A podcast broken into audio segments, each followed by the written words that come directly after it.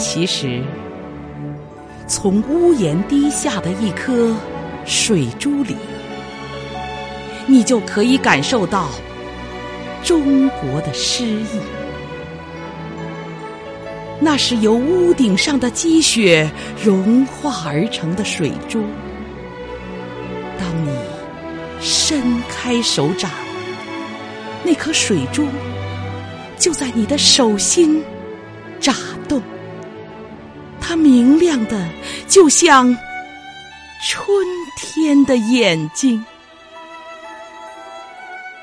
于是，你听到了风的歌声，慢慢暖了。于是，你看到了地的画布渐渐绿了。于是，柳丝在舞，燕子在飞。于是，桃花红了，杏花白了，油菜花黄了。于是，姹紫嫣红，流光溢彩，中国在写着一首关于春天的诗了。其实，从劳动者脸上的一颗汗珠里，你就可以感受到中国的诗意，因为它更像一颗沉甸甸的种子，因为无数颗汗珠一旦播撒，就会生根发芽，就会。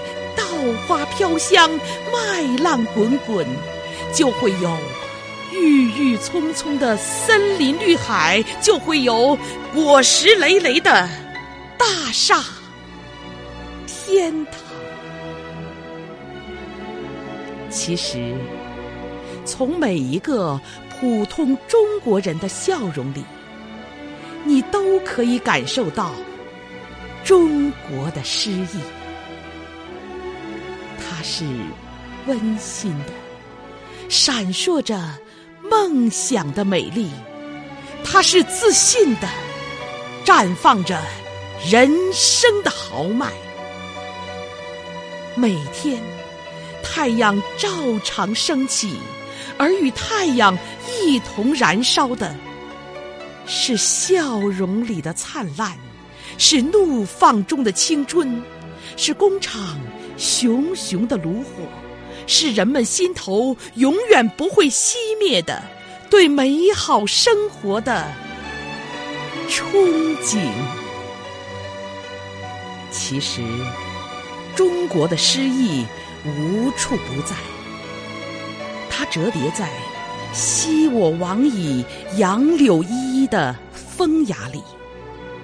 它呈现在挥毫泼墨、笔走龙蛇的宣纸上，它起伏在高山流水、响遏行云的旋律中，它奔腾在大风起兮、千古风流的故事里。